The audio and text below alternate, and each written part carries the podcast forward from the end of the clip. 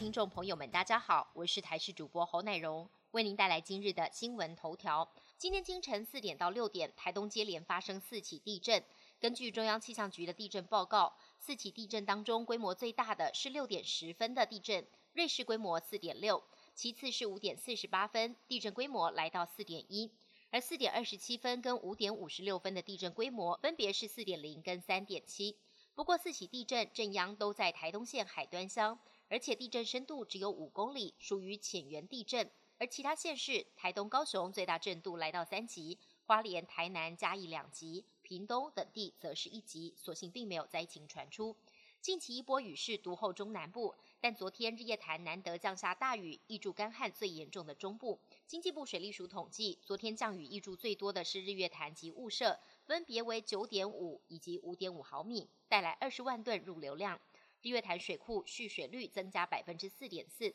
此外，南部水库合计也有二十万吨，北部到新竹则有二十二万吨。昨日日月潭大雨打破了今年纪录，是近期中部降在集水区比较大的雨势。可惜雨下的不够准、不够大、不够久。水利署表示，今明两天还有机会降雨，会把握机会进行人工增雨。桃园水情是否从目前的黄灯下修，要等到本周雨势告一段落再讨论。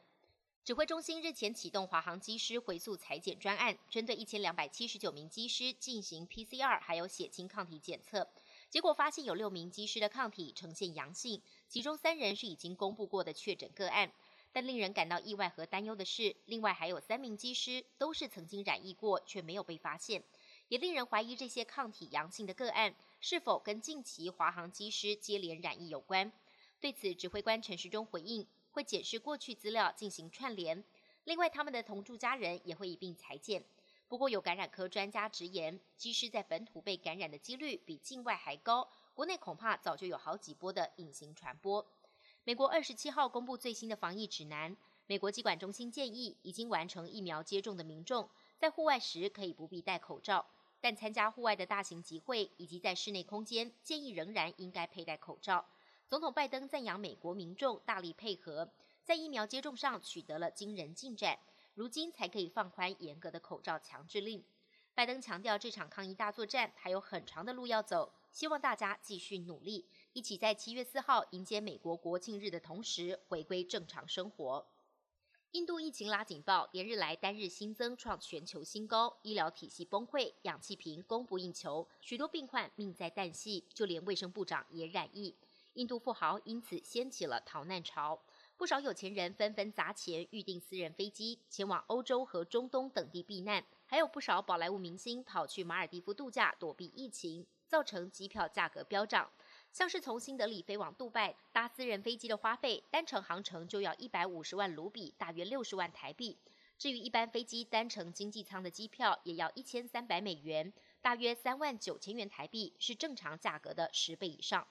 疫情爆发以来，持续有欧美官员发声力挺台湾重返世界卫生组织 WHO。对华政策跨国议会联盟透过官方推特发布影片，多国官员齐声支持台湾参加世界卫生大会 （WHA），称赞台湾是抗疫的全球典范。参与录制影片的包括了欧美、澳洲多国议院级官员，还有美国共和党联邦参议员卢比欧等人。美国众议院外委会主席米斯克也透过推特影片挺台。多名美国议员推文回应，表达支持。本节新闻由台视新闻制作，感谢您的收听。更多内容请锁定台视各界新闻与台视新闻 YouTube 频道。